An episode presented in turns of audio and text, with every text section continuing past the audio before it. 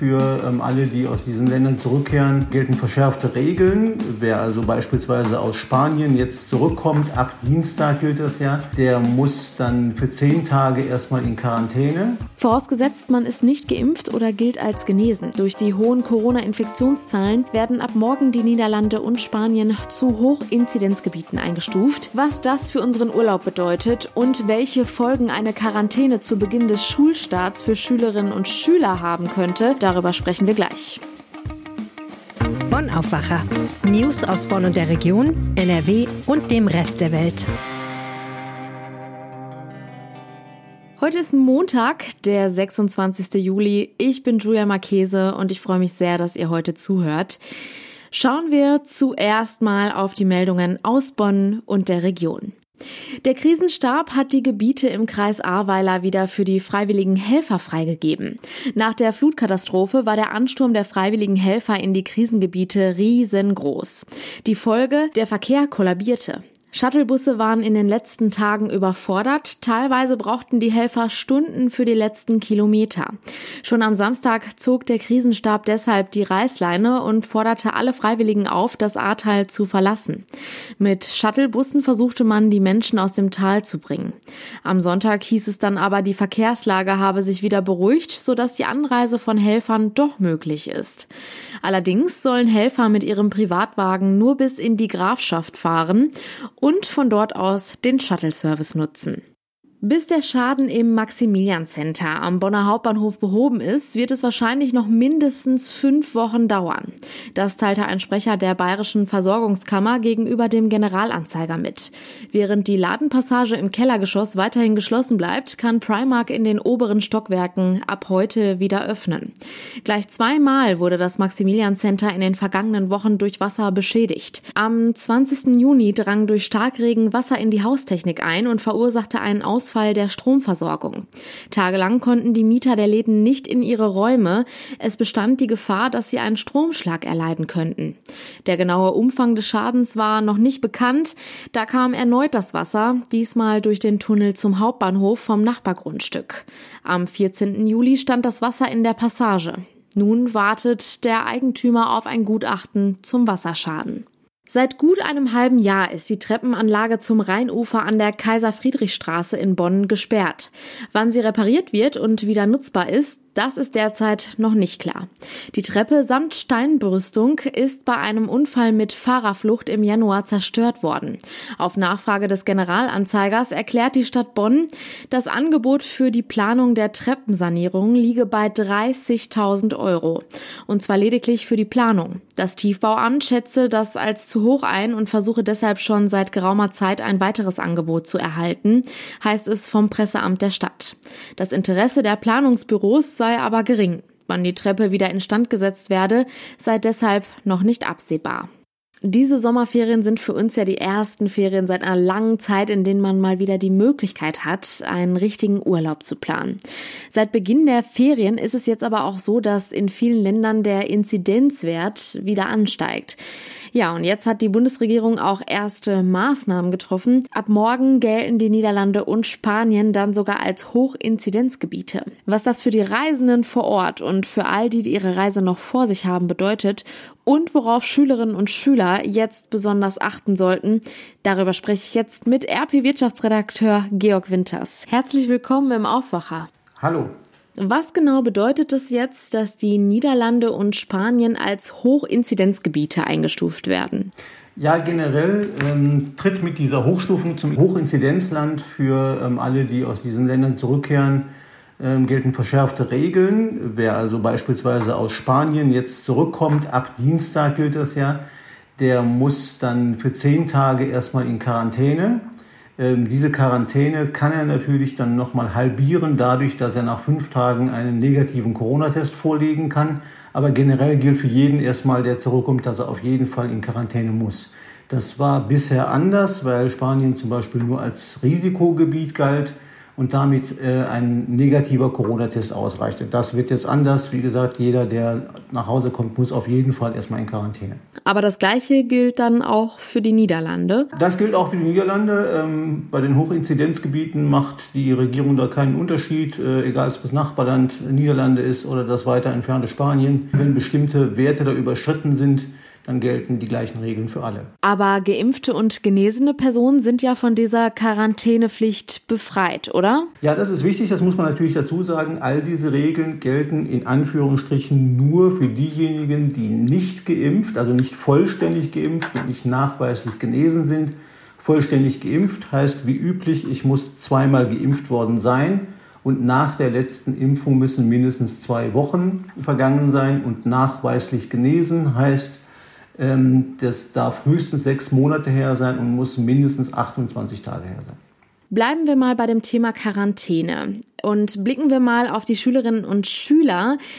Da ist natürlich jetzt die große Frage, wenn die erst gegen Ende der Ferien in den Urlaub verreisen oder jetzt schon im Urlaub sind und noch bis zum Ende der Ferien auch noch dort unterwegs sind, dann könnte es ja passieren, dass sie den Schulstart am 18. August aufgrund dieser Quarantäne verpassen würden, oder?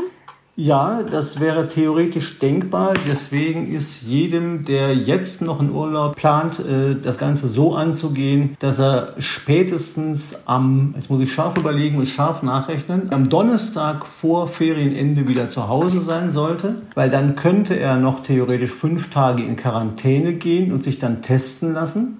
Das heißt, jeder, der am Donnerstag zurückgekehrt wäre, und sich testen ließe, müsste bis Dienstags in Quarantäne bleiben und könnte dann am Mittwoch wieder in die Schule gehen. Aber nochmal, wie gesagt, das gilt ausschließlich für jene, die noch nicht geimpft sind und nicht genesen sind. Dementsprechend ist jeder gut beraten, seine Urlaubszeit, die er jetzt noch nicht angetreten hat, dass er die genau plant zeitlich. Müssen die Schülerinnen und Schüler denn mit Folgen rechnen, wenn sie es aufgrund dieser Quarantäne nicht pünktlich zum Schulstart in den Unterricht schaffen? Ja, das ist die große Frage. Äh, es gibt eigentlich eine Regel, äh, es gibt eine Schulpflicht, die gilt ja überall. Ähm, und es gibt für diejenigen, die die Schulpflicht verletzen, im Extremfall Bußgelder.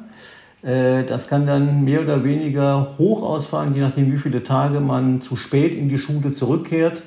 Äh, in den meisten Bundesländern ist das so, dass die Behörden bis zu 1000 Euro verlangen können. Wie gesagt, je nachdem, wie viel, ähm, wie viele Tage der Schüler oder die Schülerin wegbleibt. In Nordrhein-Westfalen liegt diese Summe so zwischen 80 und 150 Euro pro Tag. Es ist aber, glaube ich, äh, offen, ob dann diese Regel tatsächlich angewandt würde. Man darf ja nicht vergessen, dass so mancher schon in den Urlaub äh, gefahren ist, bevor Spanien und die Niederlande zum Hochinzidenzland erklärt worden sind. Das heißt, er könnte offiziell sagen, ich habe ja nicht irgendwie fahrlässig gehandelt oder so. Und ich wusste das ja noch gar nicht, äh, als ich gefahren bin. Ob man dem wirklich mit dem Bußgeld kommen kann, ist fraglich. Ich vermute auch, dass die Politik da, ähm, ich sag mal, weise handeln wird und äh, Augenmaß äh, wahren lässt und dann äh, möglicherweise auf so Bußgeld auch verzichten könnte. Aber theoretisch ist das durchaus denkbar. Was erwartet jetzt die Reiseveranstalter? Kann es sein, dass die jetzt ganz viele Umbuchungen oder Stornierungen erhalten, weil die Leute natürlich jetzt irgendwie umplanen wollen? Oder ist es da alles noch relativ entspannt? Also ich habe am Sonntag mit TUI geredet, äh, ich habe mit den deutschen Reiseveranstaltern generell Kontakt gehabt. Ähm, alle sagen, dass eigentlich die Zahl derer, die jetzt ihren Urlaub stornieren wollen, respektive früher aus dem Urlaub zurückkehren wollen, eigentlich sehr begrenzt ist. Das hängt möglicherweise auch damit zusammen, dass schon viele eben geimpft oder genesen sind und die Zahl derer, die sag mal, sich testen lassen müsste und möglicherweise in Quarantäne müsste, vielleicht dann doch gar nicht ganz so groß ist. Ähm, das weiß man aber eben nicht, das muss man halt sehen. Die Reiseveranstalter haben da, glaube ich, keine großen Probleme derzeit. Ähm, generell bieten viele ihren Kunden dann für den Fall, dass sie stornieren wollen oder für den Fall, dass sie doch frühzeitiger zum Beispiel aus Spanien zurückfliegen wollen, kostenlose Umbuchungsmöglichkeiten an. Das ist so die Regel. Eine Ausnahme ist offensichtlich Altours. Die wollen das nicht mehr uneingeschränkt anbieten, verweisen auf interne Regeln, die bis drei Wochen vor Reiseantritt eh ein kostenloses Umbuchen äh, möglich machen und sagen, äh, die Hochstufung zum Hochinzidenzland allein reicht nicht aus, um eine kostenfreie Stornierung möglich zu machen. Wie viele Urlauber sind denn aktuell von den neuen Regelungen in den Ländern betroffen? Also gibt es da irgendwelche Zahlen? Es gibt, glaube ich, 200.000 laut äh, Informationen des Deutschen Reiseverbandes, ähm, die derzeit als Pauschalreisende in Spanien unterwegs sind. Ähm, Nochmal 200.000, die als Individualtouristen unterwegs sind. Ähm, das sind schon eine ganze Menge. Also eine hohe sechsstellige Zahl wird es wohl am Ende des Tages dann sein. Die, sag mal, es gibt ja nicht nur, gilt ja nicht nur für die Balearen aus Spanien, das gleiche gilt ja für die Kanarischen Inseln genauso und für das Festland in Spanien ja auch. Das darf man dabei ja nicht vergessen. Da machen ja auch noch einige Urlaub. Blicken wir nochmal auf die Niederlande. Wir in NRW haben da ja nochmal einen ganz besonderen Bezug, einfach auch allein durch diesen Grenzverkehr. Ähm, was ist, wenn ich dort arbeite und pendeln muss oder auch mal nur einen Ausflug in die Niederlande plane? Muss ich da auch schon mit Folgen rechnen und mit einer möglichen Quarantäne? Ja, da gibt es ja diesen berühmten kleinen Grenzverkehr zwischen den Niederlanden und Deutschland, der äh, hier in einigen Regionen im Kreis Kleve, im Kreis Viersen, dann im Kreis Borken, die grenzen ja alle an die Niederlande und haben dementsprechend viele äh, Berufspendler oder junge Menschen, die in den Niederlanden studieren oder da zur Schule gehen. Ähm, in all diesen Fällen gilt für Grenzpendler und Grenzgänger, äh, dass sie sowohl von Anmelde- als auch von Quarantänepflichten befreit sind. Sie müssen sich aber zweimal wöchentlich testen lassen. Ansonsten fallen diese ganzen äh, Regeln, die ansonsten für das Hochinzidenzland Niederlande gelten, weg. Das gilt also nicht nur für die Pendler, sondern auch, wenn ich jetzt einen beispielsweise kurzen Tagestrip plane. Ja, für einen Tag geht es sowieso immer, also für Aufenthalte unter 24 Stunden und für den Besuch enger Verwandter von maximal drei Tagen besteht auch keine Anmelde- und Quarantänepflicht. Man muss dann aber, wenn man in die Niederlande einreist, ähm, einen Nachweis mitbringen, dass man getestet, geimpft oder genesen ist. Das sind wieder viele neue Infos und Regeln, die da auf alle Urlauber zukommen. Wir halten euch auf RP Online aber natürlich weiterhin über die aktuellen Entwicklungen auf dem Laufenden. Vielen Dank, Georg Winters. Gerne. Schönen Tag noch.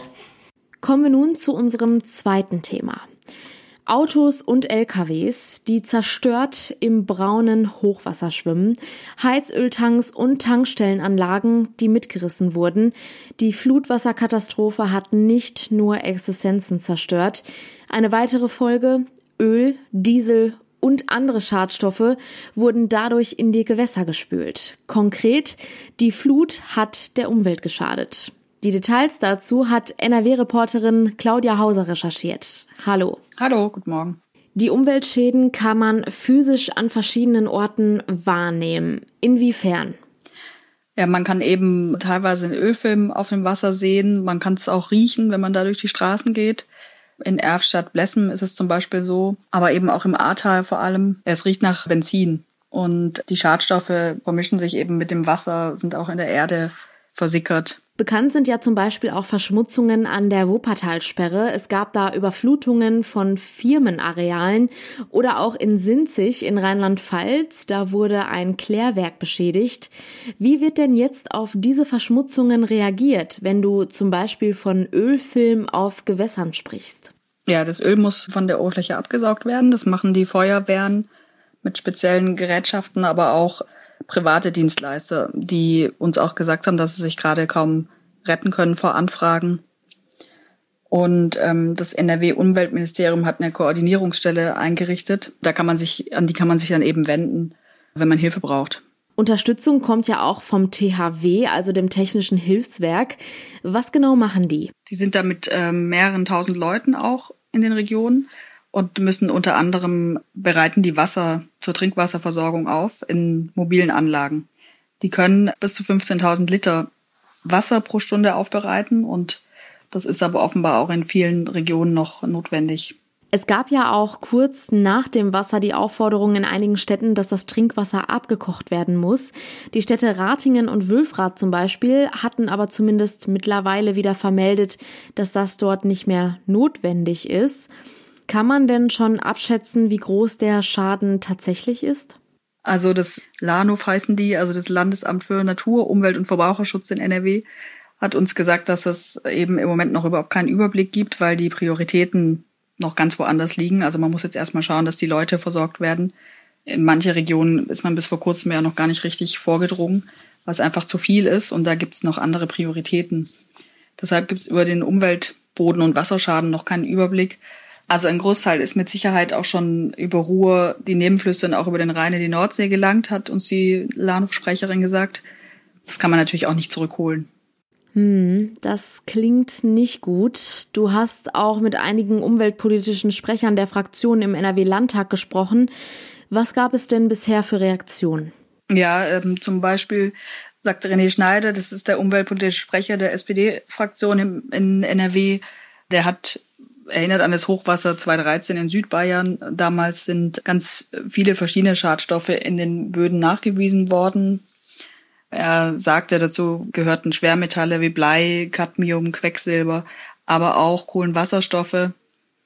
Und äh, davon waren vor allem nachher landwirtschaftliche Nutzflächen betroffen. Landwirtschaftliche Flächen betroffen, das heißt was? Ja, die Früchte können dann nicht mehr verfüttert werden, die Grünen, die Weiden können belastet sein.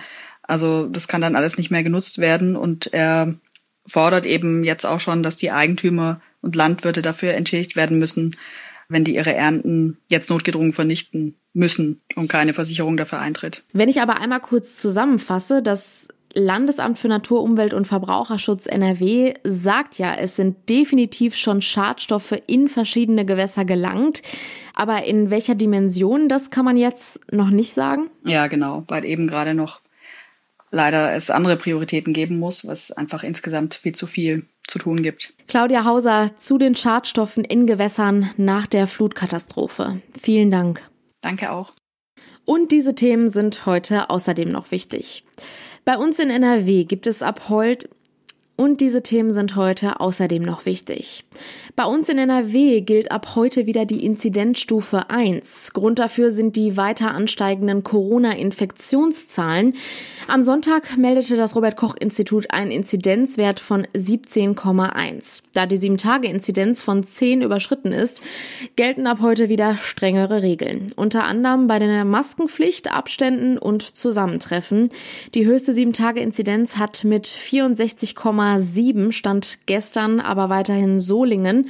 Laut des Landesgesundheitsministeriums ist das die erste Kommune in NRW, die nun voraussichtlich wieder die höchste Stufe 3 erreicht, die bei einer 7-Tage-Inzidenz ab 50 vorliegt. Auch Düsseldorf verzeichnet einen Anstieg der Infektionszahlen und wird mit einer Inzidenz von 39,9 Stand gestern voraussichtlich morgen Stufe 2 erreichen. Auch hier gelten dann wieder strengere Einschränkungen. Der Immobilienkonzern Vonovia will heute den Ausgang seines Übernahmeangebotes für den Konkurrenten Deutsche Wohnen bekannt geben. Der Bochumer Konzern hatte bereits vergangene Woche mitgeteilt, dass er sich voraussichtlich nicht genügend Aktien sichern konnte. Demnach kam Vonovia vorläufig auf 47,6 Prozent der Anteile, benötigt aber mindestens 50 Prozent. Damit wäre der zweite Anlauf zur Übernahme der Deutschen Wohnen vorerst gescheitert. Und zum Schluss noch der Blick aufs Wetter. Der Tag beginnt meist bewölkt, aber niederschlagsfrei. Im Tagesverlauf sind dann örtlich auch Schauer und Gewitter möglich. Die Temperaturen liegen zwischen 23 und 26 Grad. Morgen beginnt der Tag sonnig und niederschlagsfrei. Die Höchsttemperaturen liegen auch hier zwischen 23 und 26 Grad. Zum späten Abend ist dann gebietsweise mit Schauern zu rechnen. Und das war der Aufwacher vom 26. Juli. Kommt gut durch den Tag. Bis dann. Ciao. Mehr Nachrichten aus Bonn und der Region gibt's jederzeit beim Generalanzeiger. Schaut vorbei auf ga.de.